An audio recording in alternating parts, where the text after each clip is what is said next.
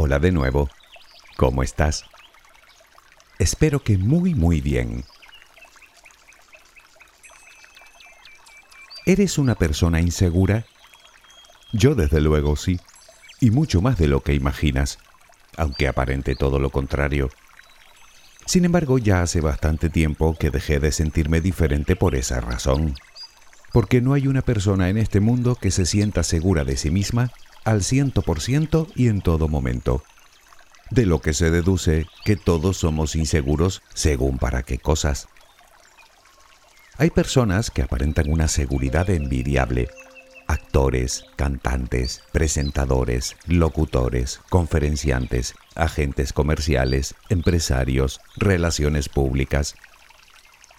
Nuestro error suele ser pensar que esas personas son más seguras de sí mismas de lo que puede llegar a serlo uno en toda su vida. Pero no es así. En realidad, ellas son tan inseguras como tú o yo. Sé que a priori no parece que tenga mucho sentido, pero sí que lo tiene, precisamente porque en principio se trata de parecerlo más que de serlo. La inseguridad en uno mismo puede hacer que rechacemos desde una estupenda oferta de trabajo hasta la oportunidad de conocer a alguien que nos gusta. Nos impide que luchemos por lo que queremos, hace que nos rindamos antes de tiempo por miedo al fracaso, que dejemos pasar las mejores oportunidades, quién sabe si de nuestra vida, o cosas más simples como quedarnos con una duda porque no nos atrevemos a preguntar ante determinado público. La consecuencia es que nuestra zona de confort se va reduciendo más y más hasta que nos encontramos viviendo en una jaula de la que no queremos salir simplemente porque somos inseguros. Afortunadamente tiene remedio. Y si no, mírame a mí. ¿Cómo se consigue? Pues entendiendo la inseguridad y poniendo en práctica algunas recomendaciones verás que tú también puedes sobreponerte a ella. Por cierto, ¿sabes lo que es el síndrome del impostor? Tal vez lo estés sufriendo tú y ni siquiera lo sepas.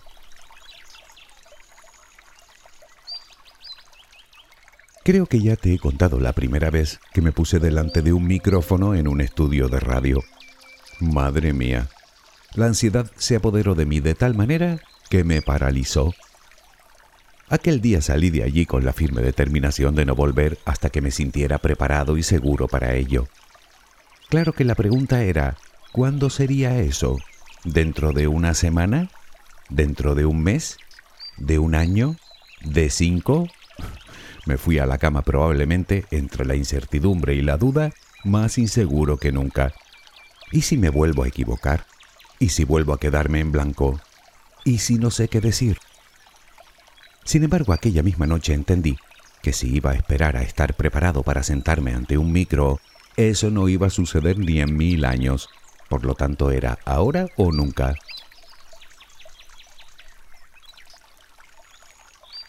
Al día siguiente me armé de valor y volví. Si me sale mal, pensé, al menos me quedará el consuelo de haberlo intentado, y no me iré de este mundo con el remordimiento de lo que pudo haber sido y no fue. Con el tiempo fui cambiando la ansiedad por emoción, hasta que llegó el día en el que la emoción me desbordaba cada vez que se encendía la luz roja, en el que hoy creo que es el mejor trabajo del mundo. Y por cierto, sí, volví a equivocarme muchas veces. Pero bueno, que levante la mano quien no se haya equivocado alguna vez. Puedes pensar que tú eres incapaz de eso. Pues yo te digo a ti que sí, que eres perfectamente capaz. ¿Sabías que para nuestro cerebro no hay diferencia entre sentir ansiedad y estar muy emocionados? Los síntomas que se producen en nuestro cuerpo, hablo del aumento del ritmo cardíaco, la sudoración o el nerviosismo, son idénticos. Por lo tanto, la diferencia está en qué sentido le damos a esos síntomas. Piensa en un cantante que sube al escenario para dar un concierto ante 50.000 espectadores. Menuda seguridad tienes que tener en ti mismo para poder hacerlo. Pero no es exactamente seguridad, es que cambian el estrés por ilusión. por emoción, por excitación, por motivación, por querer dar lo mejor de sí mismo o de sí misma. De hecho, en su ámbito persiguen más o menos lo mismo que tú o que yo, el éxito. Sí, lo que digo es que tú también puedes elegir entre identificar esos síntomas como una cosa o como la otra. Y sabes qué? Que eso solo depende de ti. Y si tanta gente es capaz de hacerlo, incluyéndome a mí, por descontado que tú también. Es obvio que la autoestima tiene mucho que ver con todo esto. Sin embargo, es precisamente autoestima lo que ganamos atreviéndonos, como la gané yo atreviéndome a ponerme delante de un micro de nuevo, o subiendo audios a este canal que luego escuchan miles o cientos de miles de personas. Te aseguro que no es fácil exponerse de esa manera, pero ya sabes que el valor no es no tener miedo, sino vencerlo. La consecuencia es que he ganado en seguridad y en confianza. La pregunta naturalmente es cómo hacerlo. Pues primero siendo consciente de cómo funciona la inseguridad. Un poco lo que acabamos de ver. Nunca te sentirás del todo seguro o segura de ti para hacer o decir eso que piensas. Hazlo y la seguridad llegará sola. Es más, aunque fracases, Solo con el hecho de haberlo intentado ya estarás mejorando, pues te estarás enviando un mensaje más que importante que tu mente terminará creyendo. Eres capaz, al menos de intentarlo, al menos de atreverte. O dicho con otras palabras, no gastes energía buscando la seguridad en ti, porque eso no es algo que caiga del cielo. De hecho, se ha demostrado que entre más la persigues, más inseguridad y tristeza tendrás. En vez de eso, actúa, que la seguridad viene después. Suelo animarte muchas veces a que persigas tus sueños, a que luches por alcanzar tus metas, por poner en marcha tus proyectos. En definitiva, a que te atrevas a tomar las riendas de tu vida, porque sé que eres capaz de eso. Y no me hace falta conocerte. Tienes un cerebro prodigioso sobre tus hombros al que le puedes sacar más partido del que siquiera llegas a imaginar. Sin embargo, sé positivamente que no siempre se consigue. Y aquí entra el tema fracaso. Es obvio que podemos fracasar, por supuesto que sí, cometer errores, equivocarnos. Pero eso también depende de la perspectiva con la que se mire, puesto que un error no es otra cosa que la lección de cómo no se debe hacer. Y eso es algo que debemos aceptar. Es cierto que no siempre salen las cosas como esperamos, pero el hecho de ni siquiera intentarlo es como dar el partido por perdido antes de empezar. Y si uno espera conseguir algo en la vida con esta forma de actuar, va listo. Por lo tanto, como siguiente recomendación, desapégate un poco del resultado. Intentarlo es una cosa, conseguirlo otra. E insisto, es intentarlo lo que hará que tu seguridad aumente. Ya luego si lo consigues, ¿qué te voy a contar? Pero déjame decirte algo más del fracaso. Es natural que cuando nos marcamos objetivos y metas queramos alcanzarlas lo antes posible, pero generalmente eso nos lleva a la frustración más absoluta, porque no son cosas que se logren de la noche a la mañana. Es decir, que no solo se recomienda desapegarnos del resultado, sino ir poco a poco. Me explico. Para subir unas escaleras, lo lógico es subir escalón a escalón. Pues bien, así debemos acometer nuestros proyectos, centrándonos exclusivamente en el escalón siguiente. Con ello no solo aumentaremos considerablemente nuestras probabilidades de éxito, sino que consiguiendo pequeños logros nos demostraremos a nosotros mismos que en efecto somos capaces. Y otra cosa, toma decisiones, que eso te ayudará. Empieza con algunas de poca importancia y sigue con otras más trascendentales. Ese es otro mensaje que te estarás enviando y que no pasará desapercibido para tu cerebro, puesto que él sabe bien que quien toma las decisiones lleva las riendas. Te dije hace un momento que podrías estar sufriendo el síndrome del impostor sin darte cuenta. Pero, ¿qué es? Vale, hay muchas personas con éxitos laborales o éxitos académicos o de cualquier otra índole que los achacan exclusivamente a golpes de suerte, menospreciando así sus propias habilidades y logros. Son personas que rechazan los elogios y los cumplidos porque se han convencido a sí mismas de que no se los merecen es decir, que de alguna manera se ven como impostores. ¿Te ves tú así? ¿Es posible que algún éxito en concreto se deba a la suerte? Claro que sí. Como se suele decir, estamos en el momento y en el lugar adecuados. Pero reconocerás conmigo que eso no es algo que suceda con demasiada frecuencia. Lo normal es que tus éxitos se deban a tu esfuerzo, a tu trabajo, a tu sacrificio y a tu determinación como es lógico. Por lo tanto, empieza a identificar honestamente cuáles son tus cualidades, tus habilidades y tus capacidades, es decir, todas esas cosas que te han llevado al éxito. Haz una lista y no te dejes ninguna. Es la forma en la que podrás superar el síndrome del impostor y comenzar a confiar en ti y en todas esas potencialidades que te hacen un ser absolutamente capaz y competente aunque eso sí, no hagas la lista para meterla en un cajón, sino para tenerla bien a la vista, que te recuerde constantemente tus valores, que los tienes, como todo el mundo.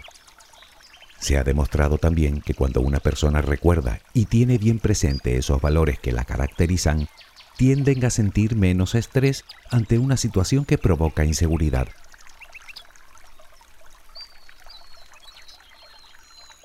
Una técnica que funciona muy bien es la llamada técnica de la máscara. ¿Te has disfrazado alguna vez en carnaval? Si lo has hecho, probablemente en ese momento hayas representado otro papel que no es el tuyo.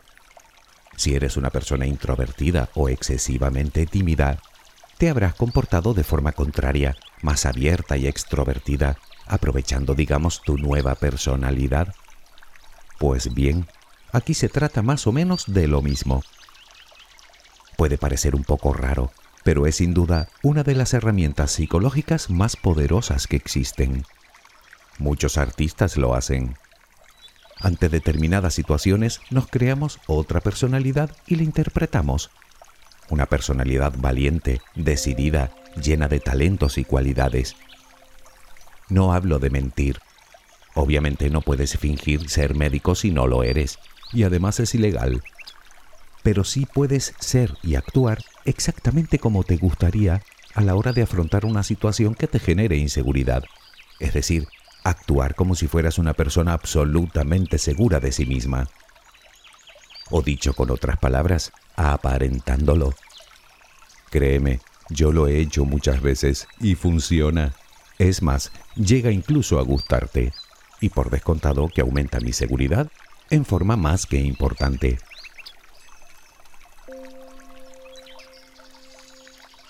Si lo que queremos es aumentar nuestra seguridad, es imprescindible que empecemos a tratarnos y a querernos como es debido. Por ejemplo, tienes un amigo o una amiga que se enfrenta a un reto de cierta complicación. No es lógico que le digas cosas como no lo vas a conseguir o vas a fracasar o no eres capaz ¿verdad?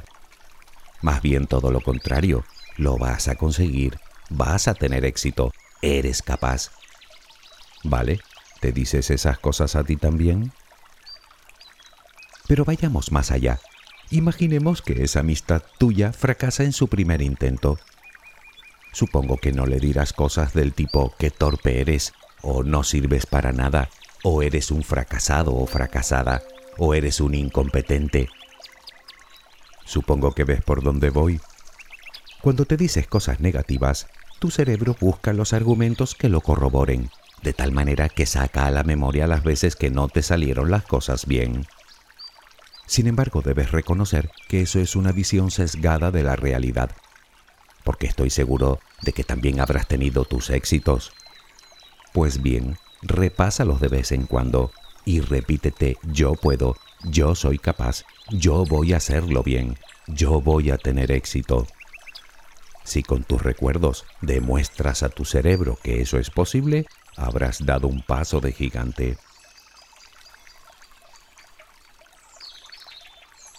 Todo esto se resume en cambia de una vez tu diálogo interno por otro más positivo, por uno que ponga en valor tus fortalezas y tus capacidades. Recuerda que gran parte de nuestra inseguridad se debe a nuestros pensamientos negativos y a nuestras expectativas pesimistas algo que generalmente no refleja nuestros propios valores, sino nuestros miedos. Muchas veces te he dicho que pensar que las cosas van a salir bien aumentan las probabilidades de que así suceda, y al revés, cuando creemos que van a salir mal, aumentamos también las probabilidades de fracaso. No es magia. Está demostrado que cuando iniciamos algo pensando que saldrá mal, nuestro rendimiento desciende mientras que cuando nos convencemos de que el resultado va a ser positivo, inconscientemente nos predisponemos a que nuestro rendimiento aumente. Es así, somos humanos.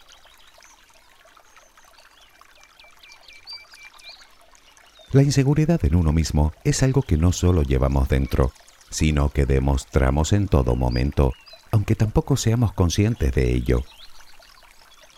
¿Has visto cómo posa un superhéroe de una película? Si lo observas con atención, verás que intenta ocupar el mayor espacio posible. Es como si se expandieran, erguidos, con la frente alta, con las piernas ligeramente separadas y con los brazos en jarra. Es lo que llaman la pose de poder.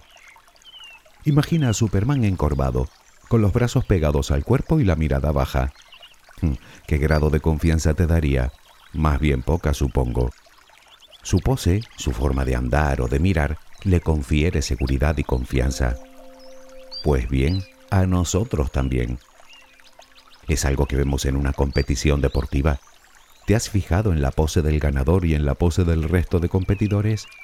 El ganador o ganadora levanta los brazos, saca pecho, separa las piernas, mientras que el resto bajan la cabeza y los hombros.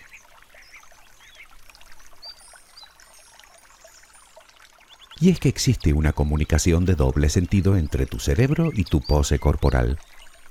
Digamos que tu cerebro le dice a tu cuerpo cómo debe estar. Si te sientes insegura o inseguro, todo tu cuerpo hará gala de esos pensamientos. Pero también funciona al revés. Tu cuerpo le puede decir a tu cerebro cómo debe sentirse. Tu cerebro interpreta tu pose y termina sintiendo lo que demuestras con tu cuerpo. Y eso tampoco es magia porque es un hecho que también está demostrado científicamente que cuando adoptamos una pose de poder durante solo dos minutos, disminuyen los niveles de cortisol, la hormona del estrés, lo que indiscutiblemente nos ayuda a sentirnos más seguros y confiados. ¿Por qué no pruebas a hacerlo? Solo dos minutos. Aunque reconozco que quizá te esté dando una imagen de la seguridad en uno mismo un tanto equivocada. Con todas estas recomendaciones es cierto que ganarás en seguridad, pero no es algo que adquieras para siempre. No somos máquinas. En realidad fluctúa a lo largo de la vida. Yo mismo sigo teniendo momentos bajos de vez en cuando, pero eso es algo que debemos aceptar. Y es que, como te he dicho muchísimas veces, en la aceptación está la clave. Primero, aceptarnos a nosotros mismos, pero no solo con lo malo, sino con nuestras cosas buenas también, siendo realistas y objetivos. Si crees que no tienes nada bueno, prueba a preguntar a varias personas de tu entorno, a personas que te quieran bien, cuáles son, desde su punto de vista, tus cualidades. Verás que sale más de una a flote. Y si aún así crees que no son verdad, piensa que en realidad no solo te estarás menospreciando a ti, sino a ellos también.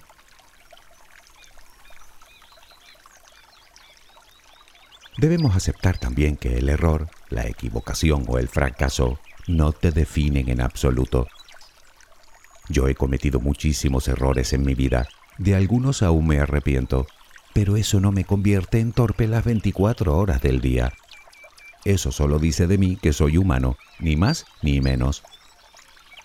Por lo tanto, elimina de una vez las etiquetas que te has puesto, simplemente porque no son verdad o dicho con otras palabras, te engañas y lo peor, engañas a tu cerebro. Y así lo único que consigues es que se vea incapaz. Y eso, al menos en algunas cosas, es una mentira como un castillo medieval. Nadie lo consigue todo a la primera. Nadie tiene éxito en todo. Nadie es perfecto. Nadie tiene todas las respuestas. Nadie es seguro al ciento por ciento y en todo momento. Nadie. ¿A qué viene esto? A que algo bueno sería que dejaras también de compararte. No puede ser como nadie. Cada uno es cada cual. Pero de la misma manera nadie puede ser como tú. Pues bien, aprovechalo. Si te soy sincero, prefiero ser yo, con lo bueno y con lo malo, que ser una burda copia de alguien que creo que es perfecto y que en el fondo no lo es. Haz las cosas a tu manera al fin y al cabo, es tu corazón el que pones en cada proyecto, en cada sueño, en cada intención.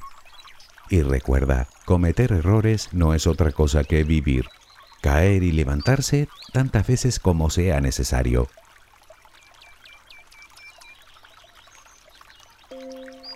Resumiendo, actúa antes de estar segura o seguro. No esperes a estarlo del todo, porque quizá eso nunca suceda. Ten presente que no se trata de tener autoestima para luego tener seguridad y por último actuar, sino que funciona justo al revés. Primero actúa, eso te dará seguridad, lo que a su vez hará aumentar tu autoestima. Naturalmente, entre más preparación tengas, más fácil te resultará dar el salto. Por lo tanto, prepárate, aprende, practica, porque eso, lo que sea, lo convertirás en una de tus fortalezas y nada para adquirir seguridad como ser bueno en algo. Por otro lado, intenta convertir el miedo en excitación, la incertidumbre en motivación, la inseguridad en ilusión y desafío. Puedes hacerlo. Recuerda que para tu cerebro es exactamente lo mismo. Y olvídate un poco de tus objetivos a largo plazo. Roma no se construyó en un día. Céntrate en el siguiente escalón y vive el momento presente, que es al fin y al cabo el único momento que importa. Por supuesto, trátate bien, quiérete como es debido.